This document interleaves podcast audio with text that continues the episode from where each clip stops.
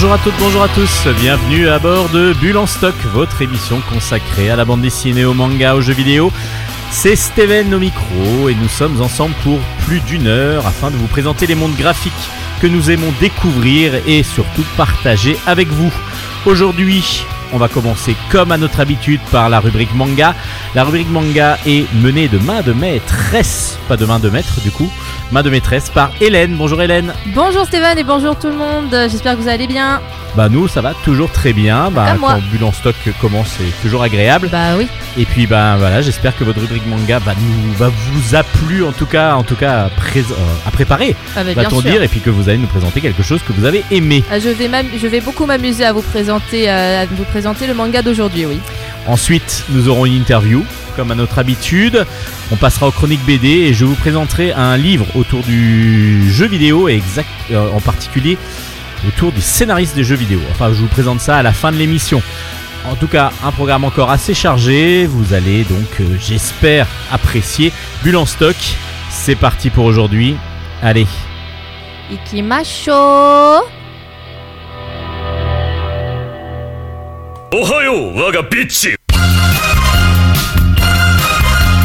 Chronique manga.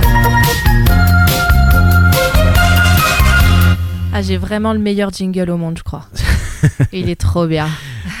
Hélène, donc Oui. du coup, rubrique manga, ça veut dire que c'est à vous. Je vous donne la parole. C'est à mon tour. Alors aujourd'hui, je vais vous parler de la dernière sortie de ma collection préférée de Soleil Manga, c'est-à-dire la collection Fantasy. D'accord. Parce qu'on a déjà présenté du coup euh, Jeune Dragon recherche appartement ou donjon ou alors euh, La petite sor- La- la jeune sorcière. c'était l'imprimerie L'apprenti- des Ah, sorcières. l'imprimerie des sorcières. L'imprimerie des sorcières qui était sortie. Et là aujourd'hui, on a une nouvelle sortie. Euh, enfin, une nouvelle, donc en fonction de, de quand est-ce que vous écoutez notre émission. En l'occurrence, elle est sortie le 15 janvier 2020. Donc c'est tout récent en tout cas par rapport à nous. Et ça s'appelle Le Dragon et la Nonne, par, qui a été écrit par Yuya Takano. Et c'est donc aux éditions Soleil. Soleil. Chips.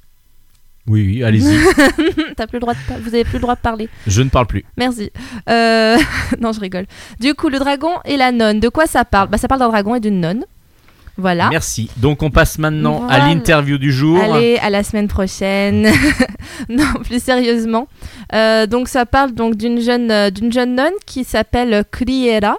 Alors Cliera, quand on dit comme ça, ça fait un peu Clara. Moi, je trouve ça drôle parce que ça fait aussi clear en anglais, qui veut dire euh, nettoyer, propre Nettoyer, aussi. Oui, d'accord, ok. Et euh, pourquoi? Parce qu'en fait, cette euh, jeune nonne est une accro au ménage et elle se retrouve être euh, devenir enfin être donnée en sacrifice, pardon, voilà, être donnée en sacrifice au puissant dragon de la région qui s'appelle Idoru. Et pareil, Idoru, ça fait un peu idole. Alors est-ce que c'est fait exprès ou pas? Parce que d'habitude les Japonais disent plutôt idol à l'anglaise. Du coup, mais moi je trouve que ça fait, euh, ça fait idole. Et comme euh, ça fait aussi un peu Clara qui est un prénom français. Peut-être qu'ils sont. euh, Enfin bref, là je, je tire des plans sur la comète, on s'en fiche. Toujours est-il qu'elle est offerte en sacrifice à ce dragon. Et euh, quand, il, quand, elle, quand elle se retrouve en face de lui, elle tremble. Du coup, il lui dit Ah, tu as peur de moi, etc. Elle dit Non, non, c'est juste que c'est super sale chez vous. Vous allez. Enfin, c'est pas, c'est pas normal, quoi. Et en fait, c'est donc une accro au ménage. Et elle va lui dire Bah écoutez, ce que. euh, mon dernier vœu, parce qu'il lui propose un dernier vœu avant de mourir, et elle lui dit bah, Mon dernier vœu serait d'être euh, mangé dans un espace propre. Et il dit Bon, bah d'accord. Et au final, bah, il se retrouve à être un peu en colocation, à faire du ménage ensemble. Elle lui apprend plein de techniques, et moi d'ailleurs, j'ai appris plein de techniques géniales. Euh, que vous les- allez mettre en application mais que vous avez sûr. déjà mis en application. Non, je l'ai pas encore mis en, application parce que je, je me suis endormie sur le, le manga hier soir. D'accord. Euh, mais euh, mais je, je compte bien le faire parce que c'est du génie. Il y a vraiment des. Enfin, après, quand je les lisais, je me disais, ah, mais oui, j'ai déjà entendu parler de cette histoire euh, avec le papier journal recyclé pour nettoyer les vitres sans faire de traces, etc. oui, le- alors ça marche pas toujours.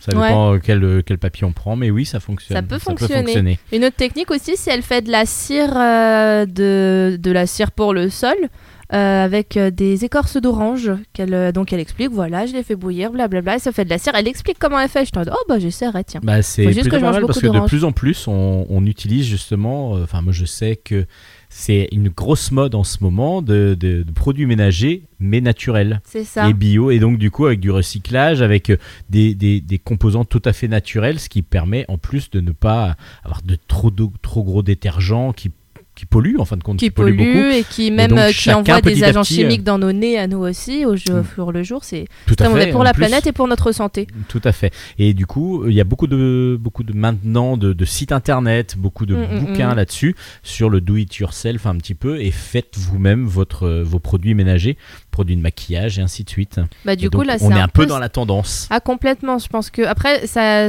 d'un autre côté le comment dire l'époque euh, aide à cela puisque ça se passe dans une espèce de monde médiéval un peu renaissance le basique d'un univers fantastique quoi. Donc euh, parce que elle c'est une nonne qui vient d'un petit village qui est à côté d'une forêt démoniaque, ils sont obligés d'offrir en sacrifice une une jeune fille.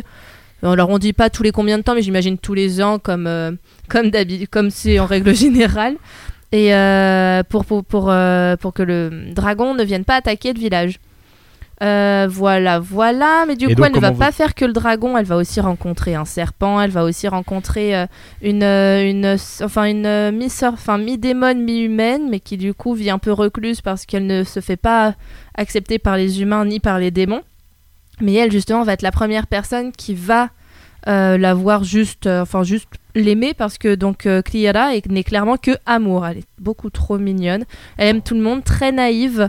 Euh, ne s'inquiète, enfin ne, ne s'inquiète pas du tout de sa potentielle mort. D'ailleurs, elle sait qu'elle doit être mangée. Elle veut être mangée parce que si, si ce n'est pas le cas, elle a peur que le dragon s'en prenne au village. Donc euh, elle s'est actée. Elle se dit bon bah de toute façon je vais finir mangée, mais en attendant j'ai envie d'être heureuse. Et, euh, et elle l'est. et Elle ne donne que de l'amour autour d'elle. Et le personnage est super attachant. Le dragon aussi est super attachant. Et d'ailleurs ensemble ils finissent par euh, Bah, ne dites pas trop. non, non, mais ils, enfin, ils finissent par euh, s'apprécier, quoi. On sent qu'il y a, Cohabiter voilà, ils cohabitent. euh, s'entendre. voilà, oui, j'allais pas en dire trop. D'accord, d'accord. Non, non, je dis juste, mais ça, ça, enfin, on voit tout de suite très vite qu'il qu'il se dit, c'est qui cette humaine, etc. Il y a toute, une- il y a une, il y a une relation très amicale qui se, qui se crée. J'ai très hâte de voir euh, la suite. Parce que pour le moment, il n'y a qu'un tome sorti en France, mais il y en a déjà trois au Japon et c'est une série qui est en cours. Les dessins sont sublimes. Euh, mais comme, euh, comme souvent dans ce, euh, dans ce style de manga, souvent les mangas fantasy sont, sont très travaillés avec un côté comme shonen, c'est-à-dire univers masculin, entre guillemets, c'est-à-dire avec beaucoup de détails, des belles armures, etc. Et à côté des personnages adorables des belles, euh, en tout cas sur, euh, sur la couverture et sur euh, la première page, de très belles couleurs. Puis après, de très très jolis détails. Non, non, le, il est très très beau. Un peu de fanservice, faut dire qu'elle est très jolie et très bien roulée, la, la Cliella. mais, euh, mais bon, sinon, ça serait, pas, ça serait moins drôle à lire. Donc, du coup, ça s'appelle. Ça s'appelle Le Dragon et la Nonne et c'est sorti aux éditions Soleil Manga dans la collection Et Fantasy. c'est ce que vous avez, et vous l'avez beaucoup apprécié. Et je donc, c'est un gros coup de aimé. cœur. Oui, comme toutes les sorties Bulle- de cette euh, de collection. donc. stock, donc comme toute les, la série de, de, ce que vous- de ce qu'on vous a déjà dit. Oui. On espère qu'il y en aura et d'autres dans, dans cette collection-là, et peut-être ben, on verra si on, si on peut vous présenter la suite pour Ah vous bah, dire si ça bien. continue bien. Mm. Merci Hélène Mais pour cette chronique manga. On passe tout de suite à l'interview du jour.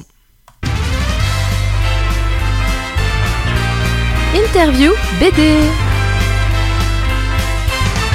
Alors l'interview du jour est consacrée à un auteur que moi perso j'adore parce que ça fait des années que je le suis, un auteur jeunesse plutôt, euh, mais en fin de compte c'est pour toute la famille, c'est Nob.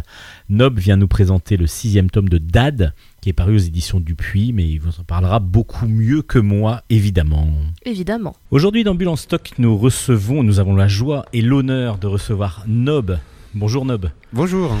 un grand grand auteur de, depuis longtemps que j'admire moi depuis longtemps et il vient nous présenter son sixième album de Dad la série qu'il fait chez Dupuis ça s'appelle Père à tout faire alors Dad on les a déjà présentés dans Bulle en stock parce que c'est un gros coup de cœur depuis la sortie du premier album. Est-ce que vous pourriez vous nous dire avec vos mots qui est Dad et qui est qu'est cet album en fin de compte, cette série? Alors Dad, depuis le début de la série, c'est donc l'histoire d'un d'un père célibataire qui euh, qui à la base euh, est comédien, mais qui finalement s'est retrouvé à avoir au fil de ses amours successives euh, des filles issues de tout, de ces différents sinon mariages en fait de ces différentes rencontres amoureuses. Donc on va dire que chaque union lui a laissé une fille en souvenir. Donc c'est lui qui, élève ses quatre filles et, euh, et ce qui fait qu'il a plus vraiment le temps de s'occuper de sa carrière euh, d'acteur qui était de toute façon déjà un peu euh, sommaire, on va dire. et donc voilà, et donc c'est ce, ce quotidien euh, de, de ce père à la maison. Donc on voit de temps en temps les mamans des quatre euh, filles qui circulent, qui elles pour le coup ont toutes euh, une activité débordante professionnellement.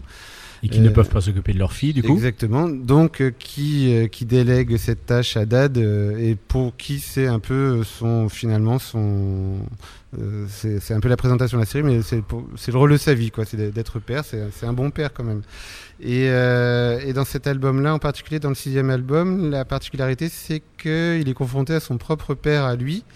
euh, qui euh, vient l'aider parce que suite à un petit problème de limbago, Dad est un peu coincé et en fait son père décide de venir l'aider. Mais, mais bon, un père de la génération de- d'au-dessus, on va dire, et pas forcément un père de la génération de Dad, et donc il n'est pas forcément très. Euh, euh, Paternel, enfin, si, c'est paternel, ça, on va dire Paternel, paternel oui. de la vieille école. hein. Donc, euh, c'est-à-dire qu'en tout cas, dans une dans les tâches ménagères, dans en tout cas, maison, c'est pas le meilleur. Non, voilà, il a, il a pas été habitué trop à s'occuper des tâches ménagères. Ça, c'est le moins qu'on puisse dire parce que il se fait servir beaucoup par sa femme, du coup, par le papa de. De Dad, De Dad. en temps normal, Euh, par la et- maman, pardon, de Dad. Et là, du coup, on se- il se retrouve un peu à... Donc, Dad se retrouve finalement avec une cinquième personne à charge. Un, cin- un cinquième enfant. Exactement. mais, mais un fils cette fois-ci. un, grand, un, grand, un grand fils. Donc, la particularité aussi de ce grand-père, c'est qu'il a du mal un peu... Enfin, de ce père pour Dad, c'est le grand-père des filles. Il, il estime... Il comprend pas vraiment pourquoi son fils n'a pas une vraie activité, euh, sachant qu'évidemment, euh, s'occuper du foyer, pour lui, il ne considère pas que ce soit une activité euh, à plein temps. Et très masculine en plus, peut-être. Tout à fait. Alors la particularité aussi de, de, cette, de ces albums, parce que là on peut parler un peu de la série, c'est que les filles, les quatre filles ont vraiment des caractères complètement différents, et du coup elles vont essayer, enfin lui essaye à chaque fois de d'être le mieux avec chacune. Donc il y a, c'est pas si évident que ça en fin de compte de jouer avec les, les caractères de chacune. Non, la série parle beaucoup de la cohabitation finalement en famille, donc c'est une cohabitation heureuse parce que dans, Dad, même si finalement on se euh, confronte beaucoup, on se moque beaucoup surtout, c'est une famille moqueuse où, où un peu les personnages quand même se moquent beaucoup les uns les autres et les filles se moquent beaucoup de leur père. Mais Dad en reste, tu peux quand même se moquer de tes filles aussi, il y a, un retour à ce niveau-là. Mais euh, malgré toutes, euh, toutes ces, on va dire, ces petites difficultés relationnelles, en fait, c'est quand même une famille où on s'aime. Donc, euh, ça permet de montrer que, que voilà, c'est pas parce que euh, on a des caractères ou des gens très différents, on peut quand même vivre ensemble. Et euh, à partir du moment où justement il y a quand même euh, de l'amour et du dialogue euh, entre, entre les membres de cette famille. Donc le, voilà, les caractères différents des, filles, ça permet de... Bah, c'est vrai que ça permet de raconter plein aussi de plein de hum, d'aspects finalement de l'éducation et des relations entre parents et enfants. C'est vrai que finalement en confrontant Dad avec le bébé, Bérénice, Bérénice ou avec une ado comme Ondine, ou là en plus dans cet album-là, l'aînée qui d'habitude et qui depuis le début de la série est une étudiante très sérieuse, donc là elle est en plein burn-out. Donc ça permet un peu de confronter, de parler de, de toutes les situations euh, à l- auxquelles un, un parent, donc finalement qu'il soit père ou mère, d'ailleurs c'est pas un problème de genre, euh, auquel un parent peut se retrouver confronté face à ses enfants. c'est du vécu ou pas? C'est en partie du vécu. Partie du Alors, j'ai pas la vie de date parce que moi, je suis marié euh, avec euh, mon épouse. On a deux enfants, euh, une fille et un garçon. Donc, on va dire que le contexte familial n'est pas du tout le même que Dad. En fait, le contexte de, de Dad, je l'ai créé justement pour pouvoir m'amuser un peu de plein de situations très variées. Après, par contre, oui, je me sers de ma vie quotidienne pour infuser, pour pour m'inspirer au quotidien de, des situations qui peuvent arriver dans la série. En fait, ba- banalement, un- un- une petite péripétie de ma propre vie peut devenir une énorme péripétie de la vie de Dad. Et donc beaucoup de gags et beaucoup d'humour. Et en même temps, il y a toujours de la tendresse. Vous arrivez vraiment à mélanger les deux et euh, par moments, on est euh, presque au bord des larmes par, ce, par, certains, par certaines situations. Et d'autres, on est complètement euh, hilar. Donc c'est vraiment, je pense que vous arrivez à doser, c'est volontaire ou alors c'est quand ça vient et on essaye de, bah voilà, si c'est si c'est plutôt euh, émouvant ou plutôt drôle? Ah, c'est à la fois volontaire et naturel. Je crois que ça correspond à ma manière, à moi d'être, tout simplement. Euh, bah, je sais pas, dans un contexte dramatique, j'aurais tendance à essayer de dédramatiser. Dans un contexte très rigolo, j'aurais tendance un peu à, ramener euh, sur terre, on va dire. euh. Donc c'est vrai que cet équilibre-là, je sais que je suis comme ça de toute façon. Et donc quand j'écris, euh, j'ai aussi cette, euh, cet esprit-là qui est de pousser des situations, mais soit à l'extrême euh, pour m'amuser et de désamorcer à un moment donné par l'émotion ou de désamorcer l'émotion par le rire et une forme de légèreté. Donc en fait, c'est vraiment un mouvement de balancier permanent entre les deux. Ce que je cherche avant tout, c'est surtout d'humaniser un maximum mes personnages. C'est vrai que, euh, par exemple, ce qui peut me gêner dans, des, univers humoristiques trop, trop typés, euh, c'est d'avoir des personnages qui sont trop des véhicules, entre guillemets, à gag et qui sont là juste essentiellement pour véhiculer l'humour, mais qui sont un peu des coquilles euh, vides. Alors que moi, je m'attache avant tout à avoir des personnages euh, humains et crédibles. Et après, ils vont rencontrer des situations euh, amusantes ou pas, mais euh, je m'oblige pas forcément à, chercher l'humour pour l'humour. L'humour doit venir des personnages et de leur manière dont on s'attache à eux. En fait, c'est un peu une manière d'écrire un peu différente que de développer uniquement des situations pour faire rire. Et du coup, c'est vrai que les situations d'humour peuvent arriver de n'importe quel personnage. C'est pas toujours du même aussi. Oui, alors après, en plus, l'humour vient toujours de la surprise. Donc, l'idée, c'est d'habituer le lecteur, peut-être, par exemple, à une certaine euh, routine euh, de la part des personnages et de casser cette routine à un moment donné pour le surprendre. Ça, c'est un peu un- une forme, d'écriture, mais c'est toujours amusant. Mais euh, moi-même, j'aime bien me laisser un peu surprendre par les personnages, en fait. ou ne pas trop laisser la série se. Euh, comment dire se, S'encrouter ou enfin c'est- Oui, avoir un, rythme toujours un peu. ne, ne, ne, ne pas laisser. À un, à un moment donné, je dois casser une certaine routine. Euh, même si je le fais doucement, il n'y a pas de grosse révolution en andade, mais il y a des petites révolutions en douceur pour éviter à la série de, de rester dans le même moule. Donc ça se fait doucement. Par exemple, dans le prochain album que j'ai déjà commencé, puisque comme les pages, euh, en fait, Dad est publié dans Spiro à raison d'une page par semaine, donc en fait, je garde toujours un rythme permanent et les albums sortent. euh, au fur et à mesure, mais donc je suis déjà dans l'écriture du prochain.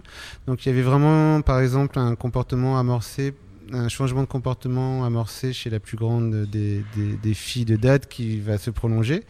Euh, qu'on ressent dans le 6 euh, même assez fortement parce qu'il y a même Là, sa maman 6, qui vient du 6, coup euh, Dans le 6, il y avait une rupture. Il y a une dans- rupture, une oui. rupture qui continue. Du coup, on revient pas à la normale. hein. Maintenant, les choses ont été cassées à un moment donné. on le voit même euh, sur la, une des dernières planches de l'album où euh, elle change même vestimentairement Ouais, même si elle était assez sombre Oui, mais là, là elle, est, se- elle se rebelle on va dire Et, euh, et il va y avoir du changement aussi chez la plus petite qui quand même euh, commence un petit peu à grandir doucement. Donc là, depuis un album et demi, elle commence à marcher. Donc là, maintenant, elle va commencer à parler, à s'exprimer.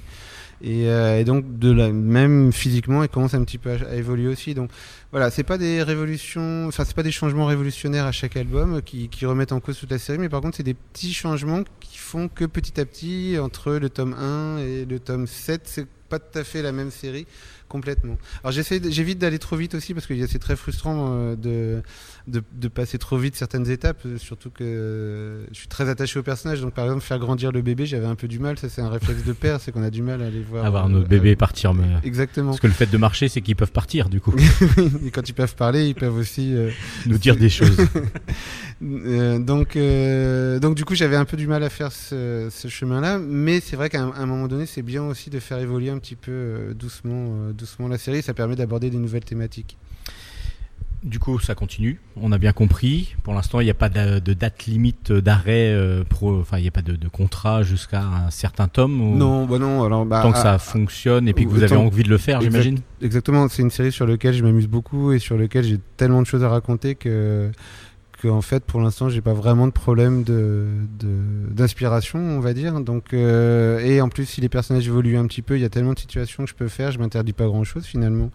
Euh, donc je pense qu'il y a encore beaucoup de choses que je peux faire que j'ai pas traité à, vrai dire euh, je m'étais rendu compte au tout début de la série j'avais j'avais mis j'avais dressé quelques lignes principales que je voulais traiter. Je pensais les traiter sur le premier album et Arrivé à quatre albums, je m'étais rendu compte que j'avais pas traité la moitié des thématiques que je voulais, je voulais traiter. Et en fait, ces thématiques-là évoluent d'elles-mêmes avec le temps parce qu'avec justement ces personnages qui évoluent un petit peu, auxquels on s'attache. Parce que finalement, Dad, c'est pas un personnage, c'est cinq personnages principaux. C'est ça. Euh, D'où le fait qu'il y a des évolutions différentes pour chacun. et- Donc on peut imaginer quand même beaucoup de lignes narratives euh, qui peuvent évoluer, plus des personnages secondaires qui se rajoutent au fil du temps auxquels les lecteurs s'attachent. Et me- là, on me demande déjà euh, si le grand-père sera présent dans l'album suivant. Et moi, je dirais même la grand-mère qu'on n'a pas vu beaucoup et qui a l'air très, très Voilà, maternelle ma, vis-à-vis de probl- son. ma problématique à moi, ça serait plutôt, oui, tout à fait, de faire intervenir la grand-mère, parce qu'on la voyait pas là, donc c'est un peu dommage, mais en même temps, c'était un peu la libye narrative de cet, cet album-là. Mais euh, du coup, euh, c'est vrai que ça serait important quand même de la faire intervenir aussi. Donc, euh, du coup, au bout d'un moment, ça fait quand même beaucoup de, beaucoup de personnages à faire vivre finalement. Donc, un album, c'est très vite rempli. Et puis, re- retrouvera-t-il l'amour aussi? Parce que là, du coup, sur l'album d'avant, il, il était un peu in love. Et, Mm. et sur celui-là, ben, il y avait la rupture. Mais bon, on va, on va pas trop en dire. Parce que va-t-il il y, a, il y a un- une dernière planche où on voit mystérieuse. J'ai déjà des lecteurs en dédicace là, qui m'ont posé beaucoup de questions. Bah justement, moi je m'en suis posé aussi en lisant l'album. Est-ce que du coup c'est un- une amorce pour un retour Ah. ensemble? Pas de spoiler. Bah tout pas, à fait. Pas, pas de, de divulgachage. Ouais, c'est ça. mais euh, il y a aussi le mystère, enfin le mystère, c'est pas un mystère, mais il y a aussi la question de professionnel. Est-ce que Dad, à un moment donné, va quand même réussir Aussi. un peu euh, moi, parce que des fois on me le présente comme un, un acteur raté, mais j'estime pas du tout qu'il est raté, mais on sait très bien qu'il y a des acteurs qui, à 50 ans, tout d'un coup connaissent. euh, le, le début de leur grande carrière, donc euh, finalement, ça c'est pas, on n'est pas à l'abri aussi d'un dad qui réussit à un moment donné. Mais Est-ce qui du coup aura beaucoup moins de- le temps aussi. Ce euh, qui changerait à beaucoup de choses, à ses euh, filles. Ouais, tout à fait. Ce qui changerait beaucoup de choses à l'équilibre de la famille. Donc voilà, donc ça, c'est plein de thématiques qui peuvent arriver à un moment donné. euh, on verra. Et graphiquement, vous travaillez comment? Parce qu'on voit que la couleur a beaucoup d'importance pour, euh, pour vous dans vos planches. Il y a vraiment un équilibre de la couleur à chaque fois sur chaque planche. Vous travaillez euh, à l'ordinateur? Vous travaillez euh, en- directement sur papier? Comment ça se passe? Alors, j'ai travaillé sur plusieurs séries euh, depuis le temps que je fais la bande dessinée et plusieurs manières de faire. Par exemple, quand je travaillais sur Mamet, Mamet c'était vraiment dessiné au crayon avec des ombres la vis et après j'ai rajouté les couleurs euh, informatiquement. Depuis Dad, je suis passé un peu au tout numérique, mais vraiment pour Dad parce que ça m'arrive en fait euh, de retravailler comme je faisais sur Mamet. Quand je, quand je travaille par exemple sur euh, sur les souvenirs de Mamet que je travaille, sur lesquels je travaille toujours actuellement, je reprends euh, mes feuilles et mes crayons et mes lavis. Pour Dad, le, le dessin numérique me correspond très bien. Alors le dessin numérique, ça veut pas dire qu'on appuie sur un bouton pour euh, pour dire dessiner. euh, voilà, pour dessiner. Mais il y a des lecteurs quand même qui croient un peu que ça se passe comme ça. Et euh, bah en fait, surtout maintenant avec l'évolution des outils, c'est juste un grand écran sur lequel je peux dessiner avec mon stylo numérique.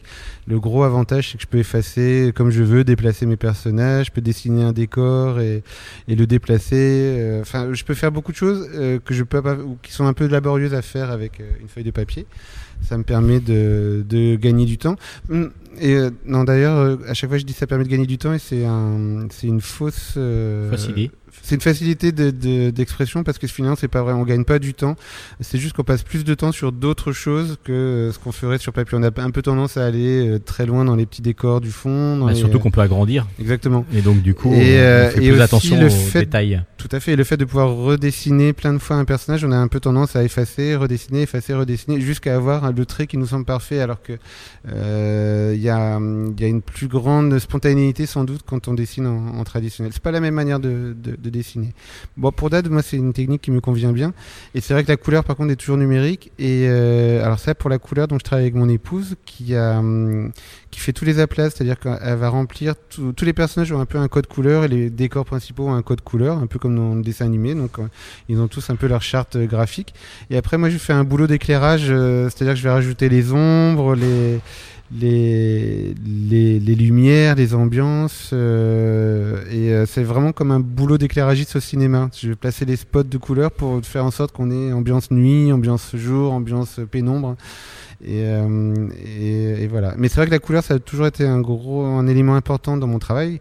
Pendant des années, on a, on travaillait comme coloriste en plus de mon activité d'auteur. Donc, on a vraiment fait des couleurs pour, bah, pour les derniers Titeuf, par exemple, depuis cinq albums, donc déjà depuis depuis dix ans. Euh, pour Keramidas, pour Alari, pour euh, Pour Bolin, à Bolin, le premier. qui est un de nos, nos amis et fidèles de, de l'émission. Georges, euh, Georges qui était bah, le, le- le premier euh, album mis en couleur, c'était Total Maîtrise. ouais, Tout à fait. Et, euh, donc c'est vrai que bah, oui, la, la- la couleur ça a toujours été quelque chose qui m'a.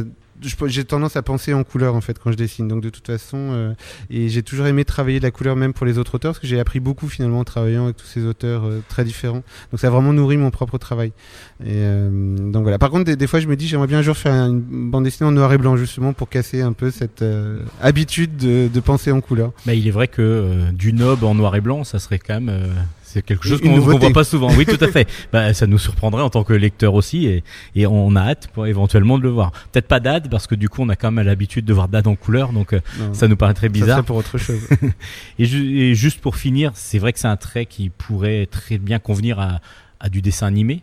Est-ce qu'il y a peut-être des projets euh, de dessin animé avec cette série ou Euh, pas du tout? Si, il y, a des- il y a des projets, c'est euh, c'est- en l'air. Après, c'est toujours très long, très compliqué. Euh, moi, j'avais travaillé et, sur l'adaptation des souvenirs de Mamet, qui, est- qui passe toujours actuellement sur M6. Oui, tout à fait. C'est pour ça que je vous parle d'une adaptation Ouais, voilà, j'avais éventuelle de Dad. suivi vraiment le développement. J'avais même euh, co-réalisé la série.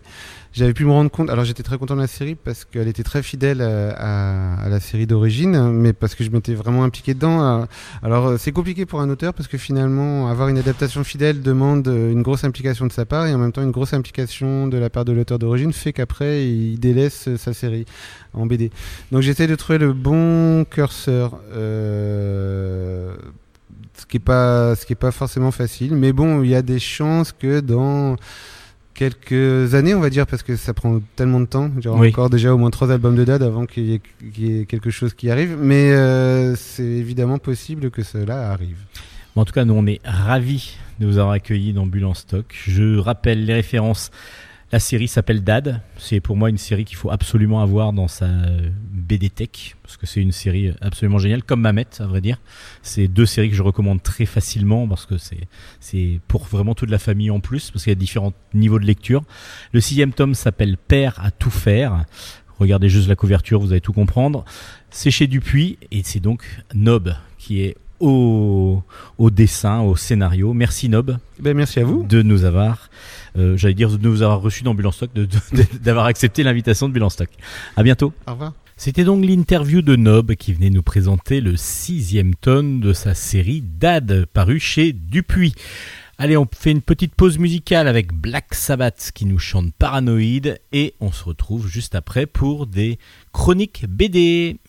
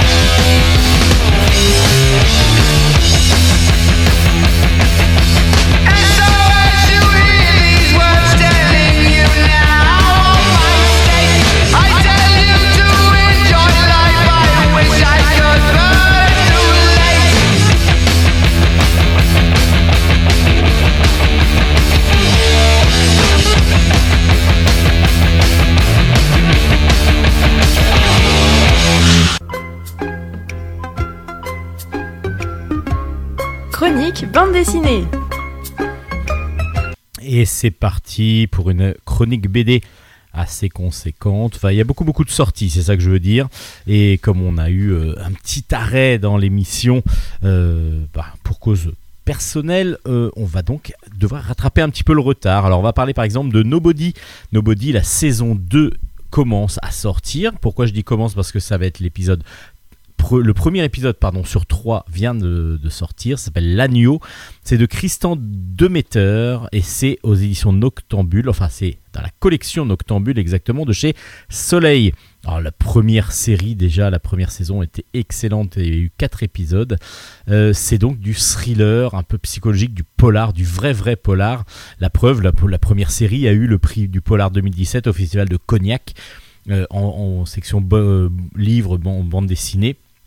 Et vraiment, cette série, euh, ces séries-là plutôt, sont à chaque fois des, des vrais univers euh, sombres, glauques et, surtout un bon bon univers de polar que Christian Demeter arrive à, nous distiller grâce à son dessin, alors qui est assez impressionnant de, de réalisme et, et, en même temps de voilà, il met des ambiances grâce à ses couleurs qui sont impressionnantes. Là, cette fois-ci, on est euh, dans les années 70 et on se retrouve dans, en Italie. Ça se déroule pendant les années de plomb en Italie, donc dans les années 70. Et on a plusieurs personnes que l'on va commencer à suivre. Alors petit à petit, on va se dire, mais tiens, on n'arrivera pas à comprendre tout. Et en fin de compte, si, ça se met très rapidement en place. On suit d'abord euh, un commissaire de police, un petit peu désabusé, qui commence à en avoir un petit peu. Voilà, on sent qu'il en a gros sur la patate, on va dire. Euh, on va on va le voir pendant ses déambulations rencontrer une ancienne de ses collègues qui est devenue, euh, qui est devenue comment dire, garde du corps.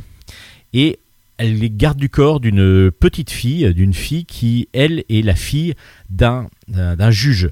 Ce juge, un juge aux affaires terroristes, et, donc juge évidemment les, terroristes et les, actions les plus violentes qui se passent à cette époque-là en Italie. Et du coup, pour protéger sa fille d'un euh, éventuel euh, ben, enlèvement, il va devoir le protéger en lui assignant un en lui assignant un comment dire une garde du corps une garde du corps exactement. Le grand-père de cette petite fille lui est un homme assez puissant et assez riche et c'est dans cette situation là que l'on va ben, démarrer dès le début de l'album on rencontre une jeune demoiselle justement qui est en train de s'échapper. Elle est poursuivie dans la forêt apparemment par des hommes avec un masque de loup pour un, un masque de cochon pour l'autre. Et là, elle euh, tombe et elle, euh, se, elle se blesse. Et ensuite, on revient quelques jours en arrière et va se mettre en place bah, toute cette affaire-là avec évidemment bah, peut-être justement l'enlèvement de cette petite fille. Je vous en dis pas trop parce que du coup je veux pas trop en dévoiler non plus, mais on met, Christian Demeter met très très bien en place tous les personnages. On arrive à comprendre et à cerner très rapidement leurs émotions, leur façon de vivre, la façon d'être aussi. Et puis euh, leur ressenti évidemment. Et puis petit à petit va se mettre en place cette toile d'araignée et à la fin de ce premier album, on va avoir comme ça une sorte de surprise qu'on voit venir, mais surtout on a hâte de lire la suite. C'est ça qu'il est, c'est là-dedans qu'il est très très fort, Christian Demeter, c'est que on va petit à petit euh, le mettre en place ce ce, ce, schéma qui paraît assez classique, mais il nous donne tellement envie d'être dedans, il nous met tellement déjà à l'intérieur de, de, son récit qu'on a hâte, hâte de lire la suite parce que son ambiance est glauque à souhait en plus graphiquement il arrive à mettre ben, une sorte de, puissance euh, narrative graphique et surtout on a, on a des sensations lorsqu'on lit l'album, donc on va avoir des couleurs très vives euh, qui, vont être plutôt agréables par moment, et puis par moment, bah, le, sombre de la nuit en particulier euh, est très oppressant et fonctionne excessivement bien. C'est vraiment très très très bien. Euh, on donne, ça nous donne envie. Alors déjà, le premier cycle de 4 tomes était une histoire excellente. Et là, on est euh, sur, euh, sur un, deuxième cycle de trois tomes normalement euh, qui va être bah, qui commence sous les meilleurs auspices. Ça s'appelle Nobody, la saison 2 est donc commencée.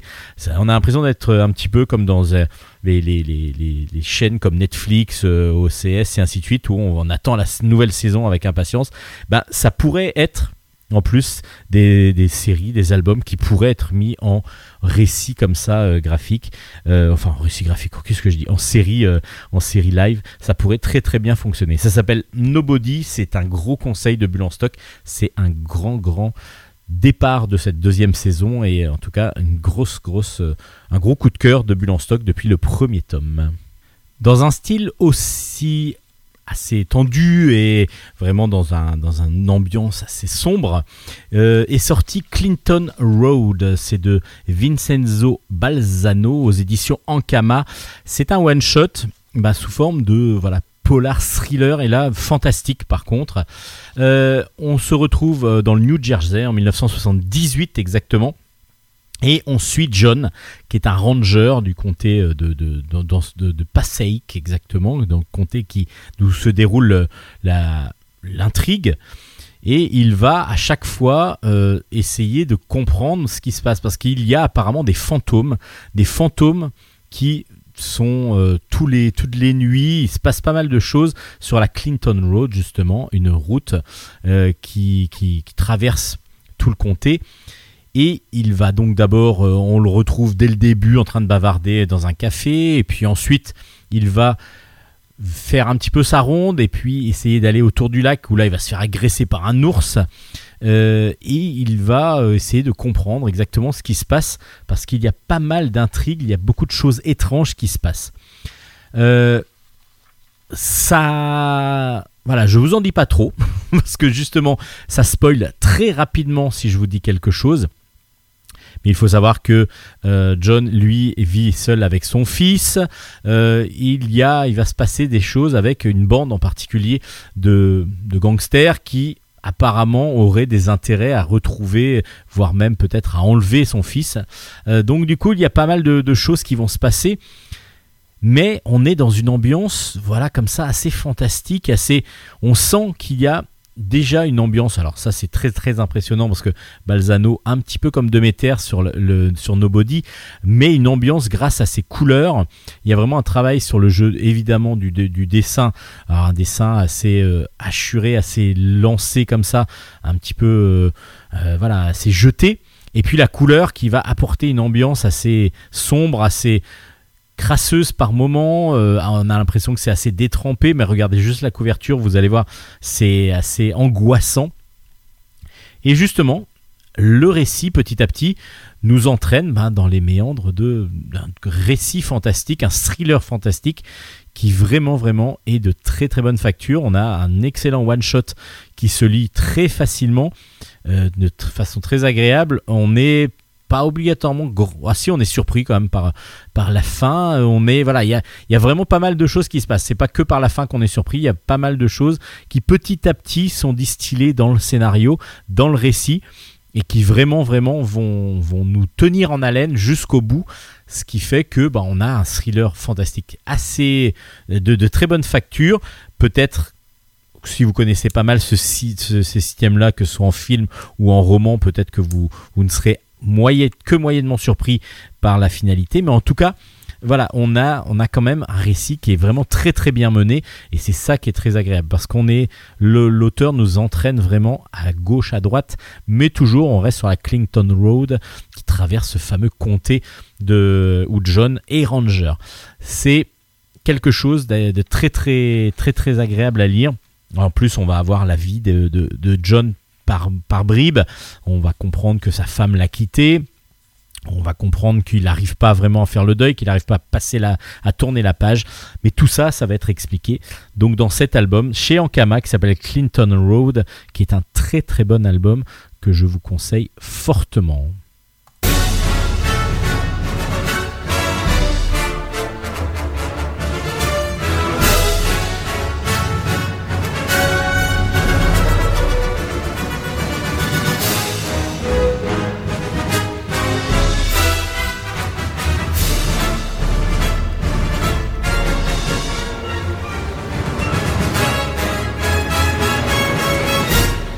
On continue, tiens, avec du comics. euh, du comics. Alors, un comics qui nous paraît être un comics de super-héros assez classique. Ça s'appelle L'autre Terre. Le tome 1 est sorti aux éditions Delcourt Comics. Euh, c'est de Tom Payer, Jamal Eagle et Andy Troy. Et c'est donc, comme je vous ai dit, aux éditions Delcourt. Alors, ça nous paraît très classique. Pourquoi? Parce qu'on a l'impression d'avoir des super-héros. Enfin, on a même des super-héros euh, qui sont sur la couverture. Il y a deux super-héros qui ont l'air d'être un petit peu identiques, en même temps être à l'opposé l'un de l'autre. Et en fin de compte, c'est beaucoup plus puissant que ça. On a vraiment euh, un, tra- un travail sur l'iconographie et sur le monde des comics actuels. Actuels et même l'histoire du comics. Je vous explique. D'un côté, on va être euh, avec Dragonfly. Dragonfly est une euh, un donc un super héros dans un dans un monde un peu sombre.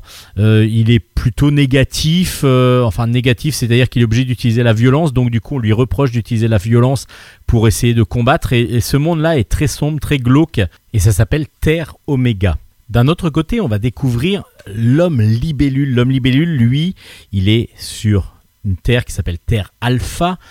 Et l'homme libellule, il est plutôt haut en couleur. Il est en train, lorsqu'on le découvre, il est en train d'être euh, peut-être découpé à, grâce, à cause du rayon laser euh, euh, solaire qui a été mis en place par son ennemi juré numéro 1, il s'appelle, et numéro 1 va essayer de le tuer.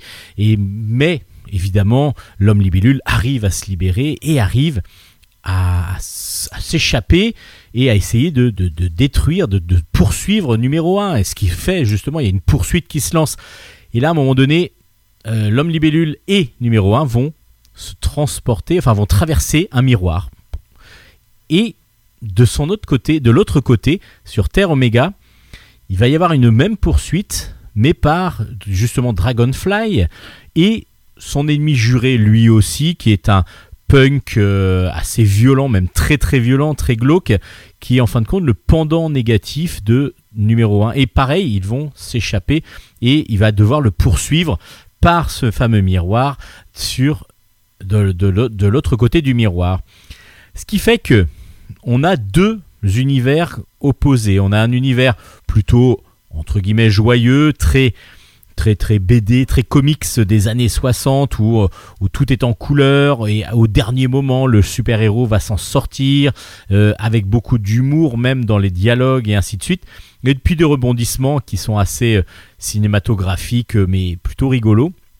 Et de l'autre côté, un monde très sombre, beaucoup plus réaliste, avec des morts, avec des meurtres, avec euh, voilà, là on est plus sur, on arrête les méchants sur la Terre Alpha et sur Terre Oméga, on n'arrête pas les méchants, on les tue les méchants et voire même on se fait tuer si on essaie de les arrêter, qu'on n'a pas réussi à les arrêter.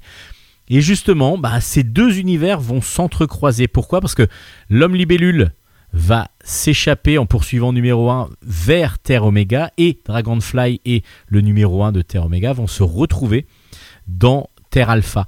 Ce qui fait qu'on a deux styles de super-héros qui sont en fin de compte identiques mais qui ne sont pas à la même époque. C'est pour ça que ce qui est intéressant, c'est de voir le parallèle qu'ont fait les auteurs entre l'univers qu'on aurait pu avoir ou qu'on avait dans les années 60 euh, dans les, dans les comics, par exemple le, le Batman qu'on voyait en série animée, euh, enfin même pas en série animée, en série euh, live à la télé, et puis avec les, les grands, les grands panneaux Pan, euh, et ainsi de suite, lorsque, lorsque Batman était en train de taper un méchant et qu'on voyait juste le méchant après assommé et non pas tué, assommé par terre.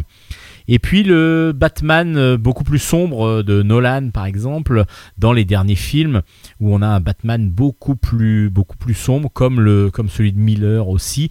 Euh, voilà, on est vraiment sur deux univers du, du super-héros avec deux styles différents.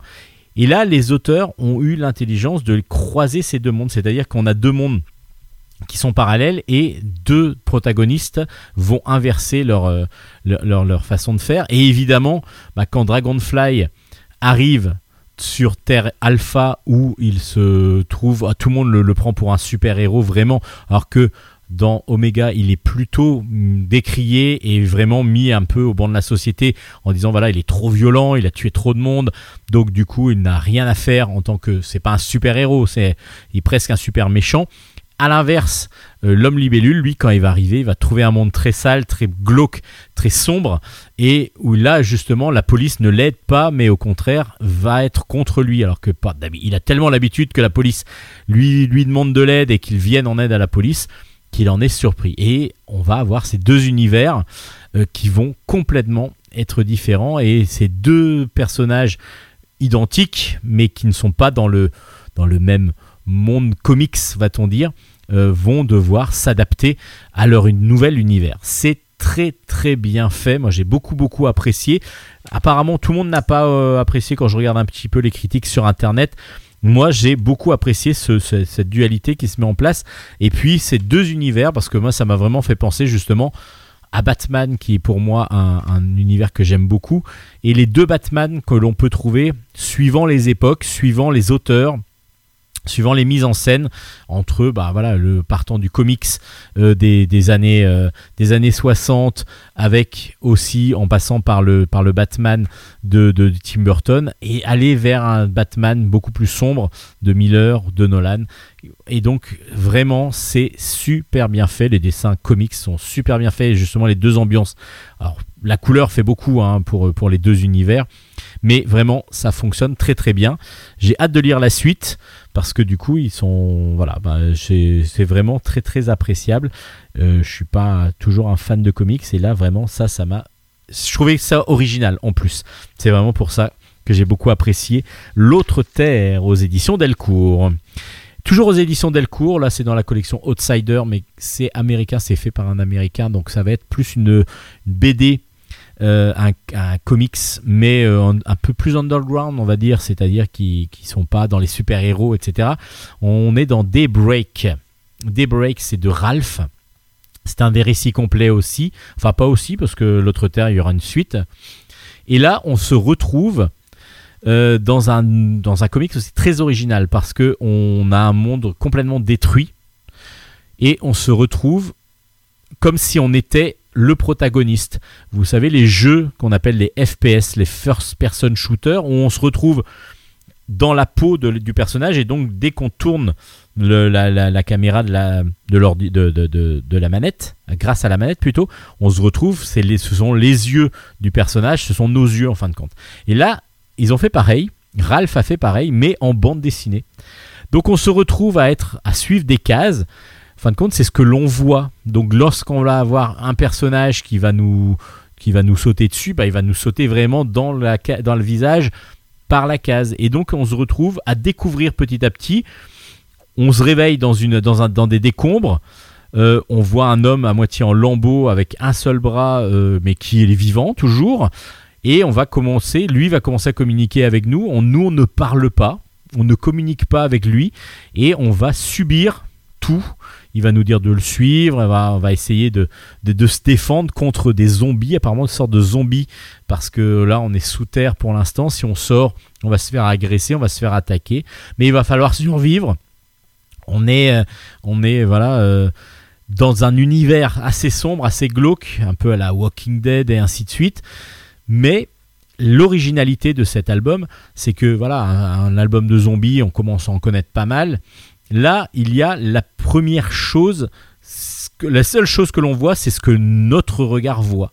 Et donc on subit tout et on peut même pas interagir quasiment. Donc euh, on subit, et du coup il y a même des cases très originales parce qu'on a l'impression qu'un éboulement nous arrive dessus, des choses comme ça. Ça marche très très très bien.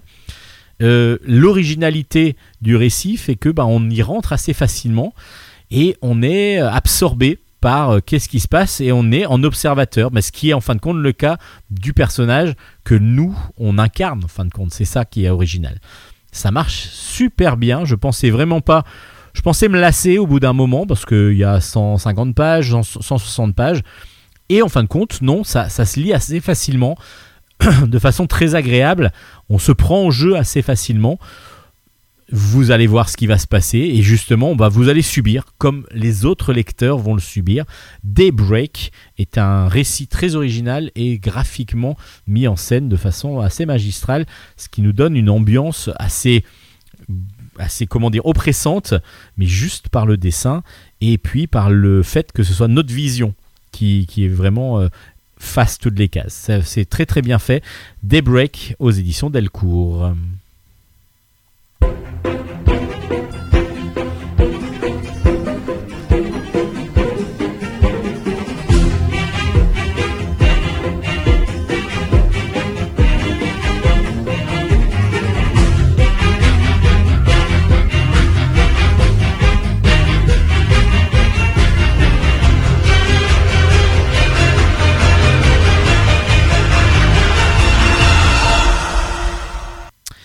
On continue avec un autre style de, BD, mais il y a encore un côté oppressant. Vous allez comprendre pourquoi. Le Lion de Judas, le tome 1 est sorti. C'est un scénario de Stephen Desberg et des dessins de Hugues Labiano. C'est aux éditions d'Argo. Alors euh, là, on se retrouve dans les débuts du début du XXe siècle, en 1920, dans dans les années 20 tout du moins. Et ensuite, John Wallace. John Wallace est propriétaire d'une plantation au Kenya et il est arrêté. Il est arrêté parce que dès le début de l'album, on voit des, rangers, sortes de rangers, sortes de policiers qui retrouvent le corps de deux euh, noirs, deux africains qui sont morts, qui ont été, euh, qui ont été tués à coups de couteau. Petit à petit, on va apparemment, on va découvrir que c'est lui. En tout cas, on va l'accuser du meurtre de ces deux noirs. Il ne va absolument pas nier quand il va se faire enlever, enfin quand il va se faire arrêter. Et là, il va se retrouver dans une prison, dans une prison sans procès. Il n'a pas eu du tout de procès. Il va se retrouver enfermé dans une prison. Et quand je vous dis le côté oppressant, c'est là qu'il va, euh, qui, va, va intervenir. Il va être condamné à des travaux forcés euh, dans des conditions alors assez insoutenables, c'est-à-dire que ils vont, par exemple, les prisonniers, quand ils sont en punition, vont devoir porter des sacs de sable par euh, une chaleur accablante euh, sur une montagne, déverser le sac de sable euh, en haut et puis redescendre, recharger le sac et puis remettre du sable. Et ça toute la journée, un travail harassant qui ne sert en plus absolument à rien.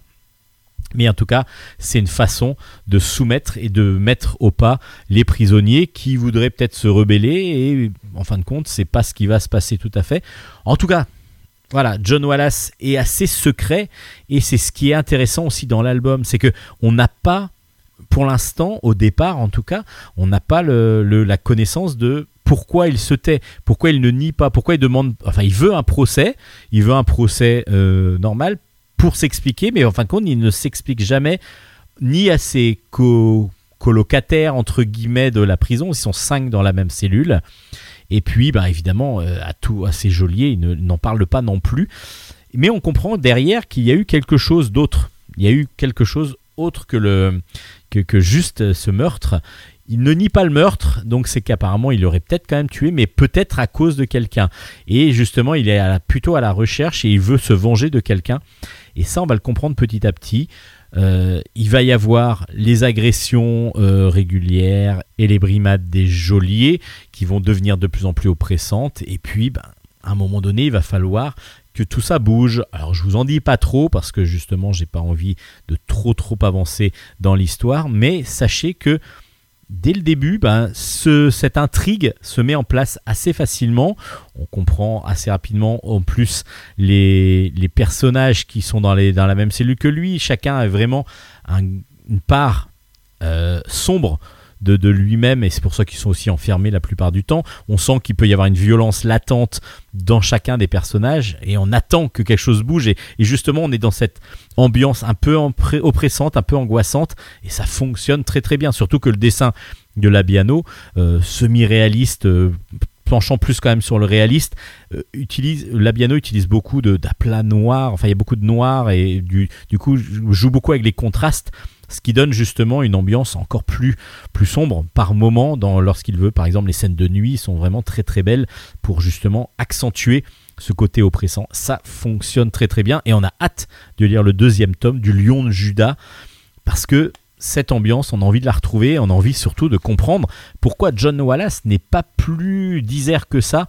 Et il doit, euh, il doit essayer de comprendre. On, on veut essayer de comprendre. On comprend un peu plus vers la fin, mais on a envie de continuer à voir les aventures de, du, Lion de Judas, en tout cas de John Wallace dans Le Lion de Judas aux éditions d'Argo. Un très très bel album que je vous conseille.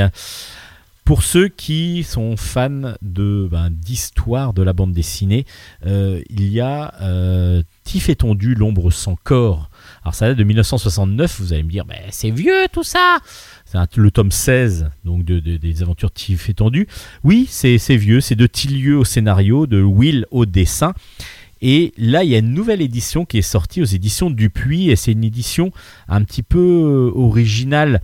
Euh, c'est un- une version noir et blanc, version à l'italienne, c'est-à-dire qu'on a des demi-planches dans chaque, plan, dans chaque page. Et cette édition est, euh, est commentée. C'est-à-dire que vous allez avoir en noir et blanc d'ab- d'abord les demi-pages de chaque, de, chaque, euh, de chaque planche. Ce qui nous donne un dessin de Will qui est absolument magnifique. Un dessin rond, euh, mais, euh, mais vraiment d'une pure beauté. Et là, c'était vraiment tout fait. Il n'y avait pas d'ordinateur à l'époque. hein. Donc tout fait à la main. Et on voit la, dextérité de, de Will, qui a toujours été Willy Maltête, exactement pour son nom complet. Et de Will, qui était un virtuose du dessin. Et puis on a le scénario de Tillieu. Alors le scénario euh, est assez pas classique, c'est que Tiff et Tondu vont en Angleterre, ils vont voir leur ami euh, euh, Fix Chaussette, hein, qui est donc euh, un inspecteur du yard. Et en même temps, il y a une agression qui se fait par, par un. Enfin, il y a une, voiture qui, qui, est en train de. de qui est en train de commettre des choses. Il y a, il y a des, ils vont, il y a des agressions, il y a des, des vols. Et en fin de compte, tous ceux qui ont vu ce véhicule en train de bouger ne voient aucun conducteur. Et on se rend compte que le conducteur est, invisible, en fin de compte. Mais on va aussi comprendre assez rapidement que ce conducteur invisible en a contre justement cet inspecteur du yard. Donc euh, Tiff et Tondu vont se retrouver malgré eux dans cette enquête euh, assez originale, très fantastique du coup. Euh, ça s'appelle L'ombre sans corps et ça fonctionne très bien. L'avantage de, cette, de cet album, c'est qu'en plus, vous allez avoir sur, sous chaque demi-planche des explications des explications de bah, comment Tillieu, par exemple, a, voulu euh, travailler sur cet album, d'où lui est venue l'idée, mais aussi la façon dont Will a dessiné certains, certaines, certains passages, que bah, certains, certains lieux sont réels, et ainsi de suite. Il va y avoir plein d'anecdotes, et en fin de compte, vous avez une double lecture, c'est-à-dire que comme si vous lisiez un petit peu la BD, vous pouvez lire la BD, moi c'est ce que j'ai fait, j'ai lu la BD d'abord, et après chaque euh, j'ai relu chaque euh, demi-planche avec à chaque fois une explication, soit sur un- quelque chose dans la demi-planche, soit sur un personnage, soit sur quelque chose de réel dans la vie de Will ou de Tillieu, pourquoi ils ont travaillé ensemble et ainsi de suite. Et ça, c'est bah, super agréable. Alors là, c'est vraiment pour les fanats de BD où on va avoir euh, ben,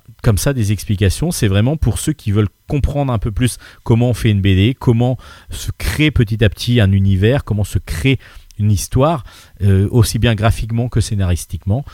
Et c'est une très très belle collection pour cela. Euh, donc Tiff étendu l'ombre sans corps de 1969 est sorti aux éditions Dupuis dans une nouvelle dans une nouvelle collection dans une, nouvelle présentation et en noir et blanc et c'est très très beau et très agréable à lire et on découvre plein d'anecdotes qui sont vraiment euh, ben voilà, jouissif, euh, pour euh, quelqu'un comme moi qui suis fan de, de bande dessinée et d'histoire de la BD. J'ai- J'aime bien comme ça avoir plein de, petites anecdotes sur, euh, sur l'univers et la création de la bande dessinée. Ça s'appelle donc Tiff étendu. Bon, ça, vous le connaissiez. En attendant, le nouveau Tiff étendu que je vous présente dans quelques, dans quelques jours, dans quelques jours, dans, une prochaine émission, parce qu'il vient de sortir. Euh, une petite euh, pensée pour un, éditeur qui s'appelle les éditions du Lombec. Je vous ai toujours dit que c'était que j'adorais les éditions du Lombec. Euh, les éditions du Lombec ont été obligées d'arrêter leur production par manque voilà, de, de moyens. Donc euh, les éditions du Lombec ont arrêté. Ça ne veut pas dire que vous pouvez pas encore, je pense, vous avez encore quelques, quelques semaines pour pouvoir acheter, commander peut-être leurs, albums, dont le dernier, enfin un des derniers, Memento Moris, euh, qui est très très original. C'est un roman graphique d'Olivier Cotte avec des, des un scénario d'Olivier Cotte, des dessins et des couleurs de Martin Viau. Et, donc, euh, c'est très original parce qu'on on rencontre un chirurgien qui va dans un bistrot avec sa femme et ses amis. Et à un moment donné, il y a une femme qui lui jette des regards. euh, voilà, elle est habillée un petit peu, euh, un petit peu pas provocante, mais euh, voilà, on la remarque. On la remarque. C'est même si c'est le soir d'Halloween, elle est un peu gothique et ainsi de suite. Ils se croisent. Et puis, lui, c'est un chirurgien qui a toujours beaucoup d'humour il fait beaucoup de gags, même pendant ses, pendant ses opérations. Et, et cette femme va venir le voir et va lui demander une petite chose. Voilà, vous, je suis la mort. Et la mort euh, veut faire un one-man show. Je veux faire un one-man show, je veux créer un one-man show. Et du coup, enfin, one-woman show, du coup, c'est- la mort. Elle dit donc voilà, moi, mon apparence physique là que j'ai pris en ce moment, c'est ça. Il va falloir que vous m'appreniez à faire rire les gens, parce que j'en ai marre de les tuer et donc de leur faire peur. Donc je veux faire rire les gens. Euh, lui n'y croit pas du tout, évidemment. hein, euh, il va euh, donc bah, se dire ouais c'est n'importe quoi, mais elle, elle va lui donner une maladie incurable. Voilà, je vous l'enlève si j'arrive à faire rire une salle. Et donc ça va se retrouver sur quelque chose d'assez original, c'est que ce fameux Maurice va va devoir apprendre à une femme à, la faire, rire les autres, mais en même temps, bah, il faut faire croire à, sa femme que c'est une ancienne amie qu'ils qui sont rencontrés, pourquoi elle loge chez eux, et ainsi de suite, parce que vraiment, il va falloir tout changer un peu dans sa vie afin d'apprendre petit à petit à la mort et surtout de lui permettre de, créer son One Woman Show. Donc euh, Memento Moris est très très original, un dessin assez rond euh, qui, qui, nous, qui ne fait pas peur justement et en même temps il y a euh, dans, dans le visage de, de, la mort, euh, c'est des fois un peu angoissant parce qu'elle a grands yeux verts qui, qui sont assez perçants. Et ça, c'est drôle, c'est absurde dans l'i- dans l'idée, c'est drôle dans le déroulement. Voilà, donc à vous de vous faire votre opinion. Moi, j'ai plutôt apprécié cet album. Euh, qui donc du coup est encore disponible quelques semaines je pense aux éditions du Lombec je pense que votre libraire peut peut-être encore les commander. Je ne suis pas sûr. Il faudrait vraiment vérifier. Mais euh, voilà les éditions du Lombec vont devoir arrêter. Euh, Memento Moris est une des dernières productions voire la dernière je ne sais pas exactement de, de, de, cette maison d'édition qu'on a adoré et qu'on adore toujours qu'on adorera toujours parce que je vous ai quand même conseillé énormément de très très bons albums chez eux donc euh, allez faire un tour rapidement avant que les stocks ne soient complètement épuisés. Euh, on va passer à une petite partie jeunesse. Allez, un petit, un petit jingle et on arrive.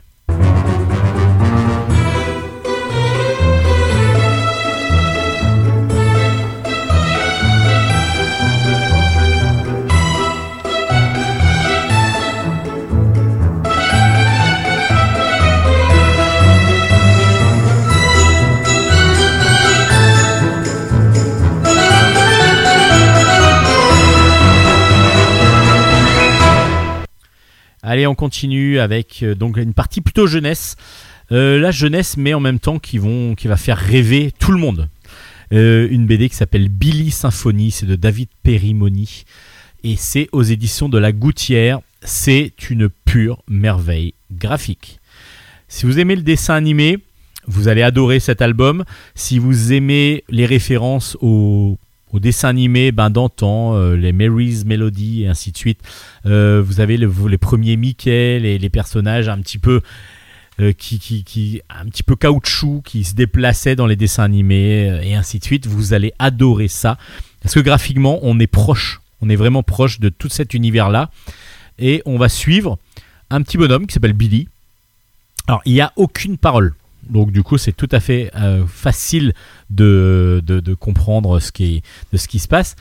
Et Billy, euh, un jour, ben, il, il déambule, c'est un- une sorte, il a, il, a un, il baluchon sur le dos, donc on imagine bien qu'il n'a pas de maison, et ainsi de suite. Il est un petit peu, peu vagabond. Il aperçoit un saxophone dans une vitrine. C'est un coup de foudre, mais il n'a aucun argent en poche, donc il va trouver toutes les ressources possibles pour pouvoir essayer de, de pouvoir acheter ce saxophone. Lorsqu'il arrive à l'avoir, il s'entraîne, mais il est nul. Il est nul, il n'y a aucun son qui sort vraiment, euh, aucun beau son en tout cas qui sort de ce saxophone. Mais un jour, lorsqu'il est sous un arbre, il y a un oiseau qui vient nicher dans le saxophone. Et lorsqu'il va commencer à en rejouer, c'est l'oiseau qui va chanter.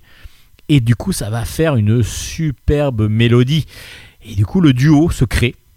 Et vont, ils vont commencer à avoir beaucoup de succès. Alors voilà, je vous en dis pas trop parce qu'il va continuer avec leurs aventures, mais c'est d'une beauté graphique ce qui, est voilà proche du cartoon. Euh, on a envie que ça bouge, on a envie de, voir tout cet univers là en, en, mouvement. On a euh, des personnages attachants comme pas possible, Billy, le petit oiseau, mais on a aussi un crocodile euh, qui est assez angoissant, qui peut nous rappeler celui de, de, Peter Pan, oui, tout à fait, ou de Bernard et Bianca. On a, mais en même temps, vous allez voir, voilà, je ne dis pas plus. Euh, et tout ça, c'est d'une beauté graphique absolument merveilleuse. L'univers est d'une poésie, mais génial. Le, la couleur est sublime. On a une couleur qui fait un petit peu ben, crayon, euh, presque crayon de couleur, avec, euh, avec une sorte de filtre dessus qui donne une ambiance un peu ancienne, mais ça, ça donne un grain absolument magnifique. C'est sublime. C'est sublime. Ça s'appelle Billy Symphony. C'est simple. Euh, simple, euh, on va dire, à lire, parce qu'il n'y a aucune parole, mais comme c'est efficace, comme c'est beau et comme c'est bon à découvrir, c'est absolument sublime. Je ne connaissais pas cet auteur, je vais le suivre avec grande, grande, avec grande attention parce que j'ai, enfin avec grande attention, pas intention, avec grande attention parce que c'est absolument sublime son travail. Euh, voilà, c'est vraiment un gros, gros coup de cœur. Alors jeunesse, j'allais dire, mais pas que, parce que du coup, c'est ça se lit, ça se perçoit, ça se vit euh, assez facilement et c'est sublime, sublime. Euh, les sources d'inspiration, euh, voilà, on les ressent et en même temps, on s'en libère assez rapidement pour vraiment rentrer dans ce Billy Symphonie aux éditions de La Gouttière.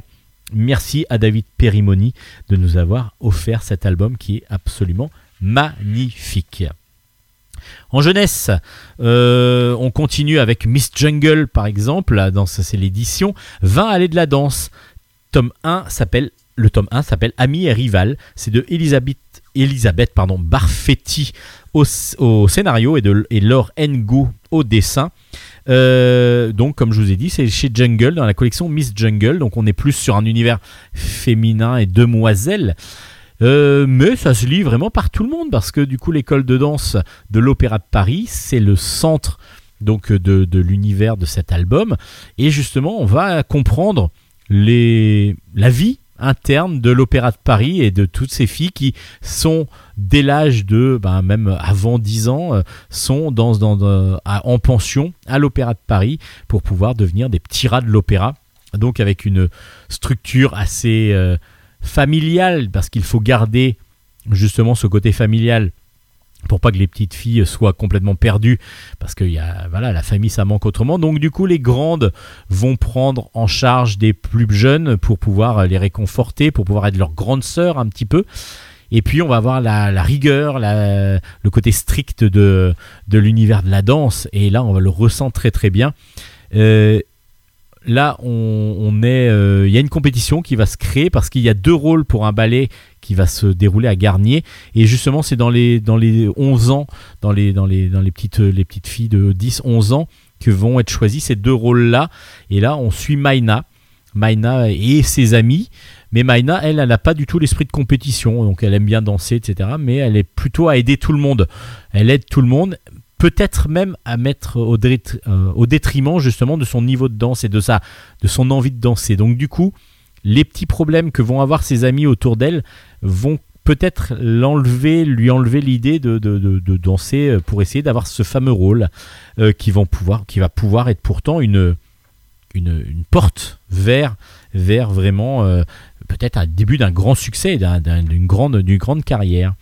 C'est très bien fait. Pourquoi? Parce que justement cet univers de la danse et de la rigueur de l'Opéra de Paris, on en entend parler, mais on n'a pas obligatoirement la vision par en, interne. Alors évidemment, bon, c'est ça reste ça reste peut-être plus soft que par moment ça peut l'être, mais on voit pas autant les douleurs que, peuvent ressentir les, les- les filles et les garçons dans, dans cet univers-là, même si on le ressent par moment et on ressent les difficultés, les, les, voilà, les grandes difficultés qu'il peut y avoir entre elles, mais pas qu'entre elles, aussi dans la rigueur et le, nombre d'heures d'entraînement et ainsi de suite, on le ressent bien.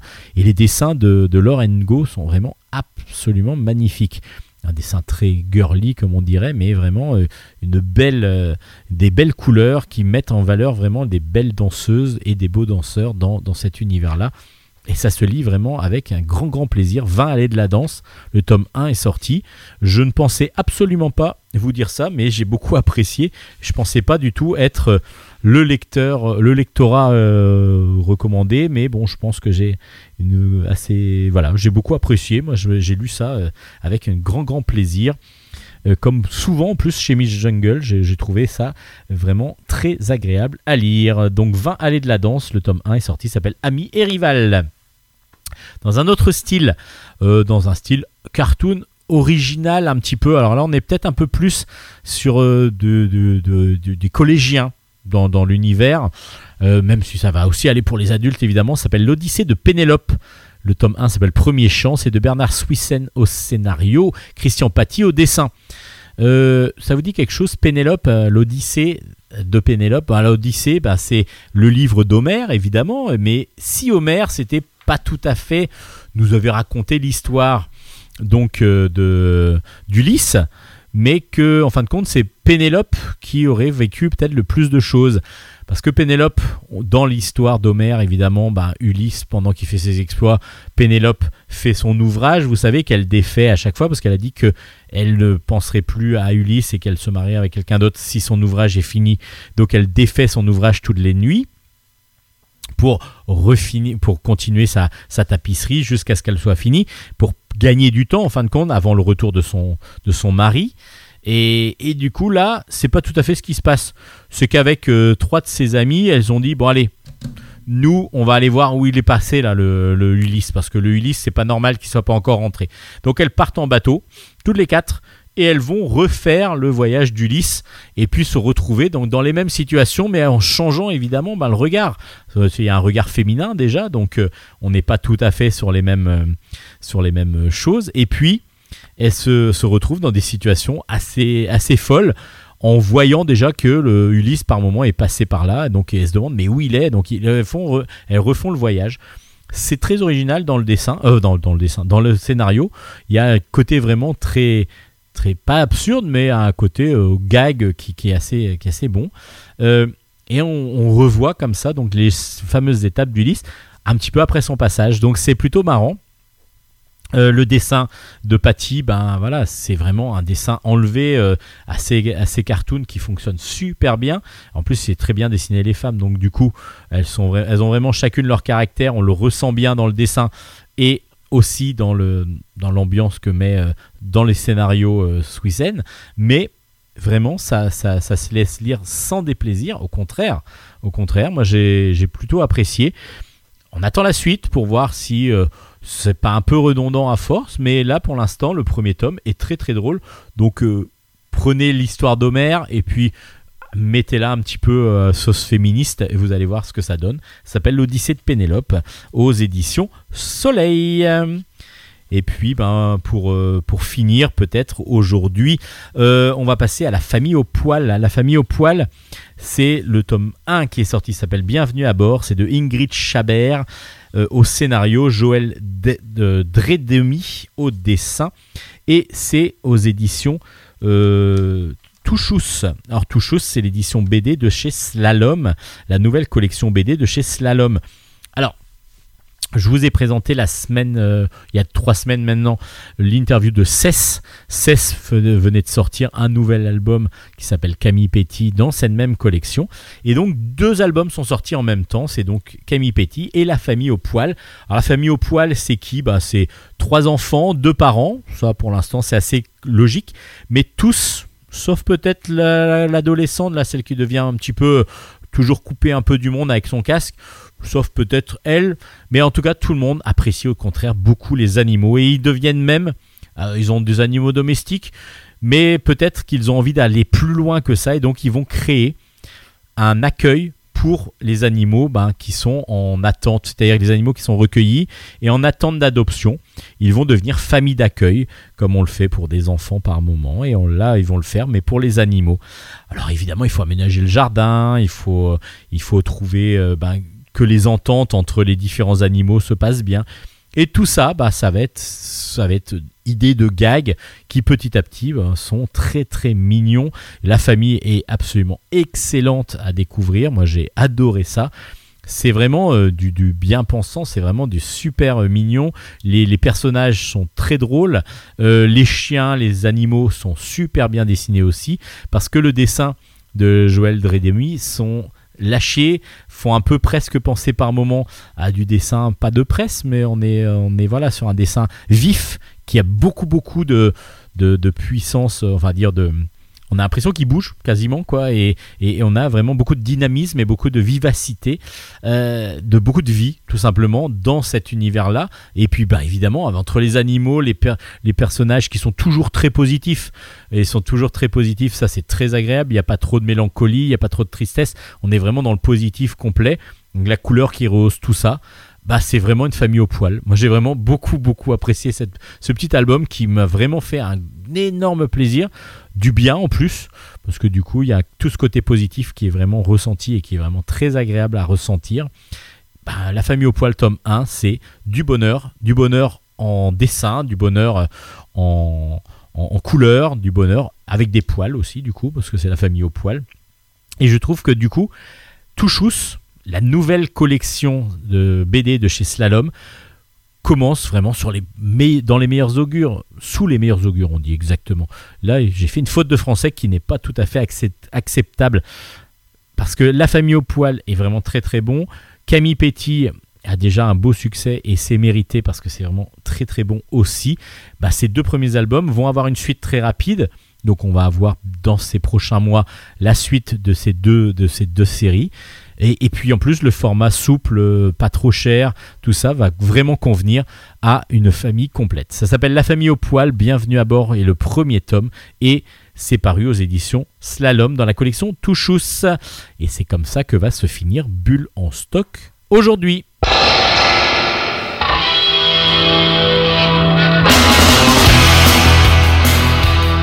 Et voilà, c'est fini pour aujourd'hui, oui. Les Pixies, Cécilia Anne, ça vous annonce le début de Bulle en stock, mais ça vous annonce aussi la fin de Bulle en stock. Alors c'est fini pour aujourd'hui. Oh. Alors c'est fini pour aujourd'hui, mais nous allons nous retrouver la semaine prochaine. Alors d'ici là, vous pouvez évidemment réécouter les anciennes émissions grâce au podcast qui existe sur toutes les plateformes de podcast que vous pouvez euh, découvrir un peu partout euh, euh, en France en tout cas. Et puis euh, vous pouvez aussi aller sur notre page Facebook, page Facebook qui s'appelle Bulle avec un S en stock. Et vous, vous allez avoir comme ça toute les, la liste des, des albums chroniqués, la référence du manga qu'a apprécié énormément Hélène. Oui, Et puis voilà, tout ce que nous avons présenté pendant l'émission. Hélène, oui, ce fut encore un plaisir Oui. de vous avoir à mes côtés. oui, oui, oui. Est-ce que la semaine prochaine, vous seriez disponible pour continuer l'aventure? Oui. Bon, Oui. je vais changer de disque parce que là, oui, avec grand plaisir, comme toujours, euh, je serai là avec, euh, avec une nouvelle, enfin, avec une nouvelle série à vous présenter qui, j'espère, vous plaira également. Et surtout, allez acheter le dragon et la lune. Oh, bah, Allez, la- allez le lire. si, si là, c'est pas du, C'est pas du harcèlement à force. Donc du coup, Bulle en stock, on se dit à la semaine prochaine. Et j'espère que d'ici là, vous avez trouvé du plaisir dans vos lectures. Allez, on se dit à la semaine À prochaine. la semaine prochaine, tout le monde. Matalaishu Allez, ciao, ciao, ciao, ciao, à la semaine prochaine.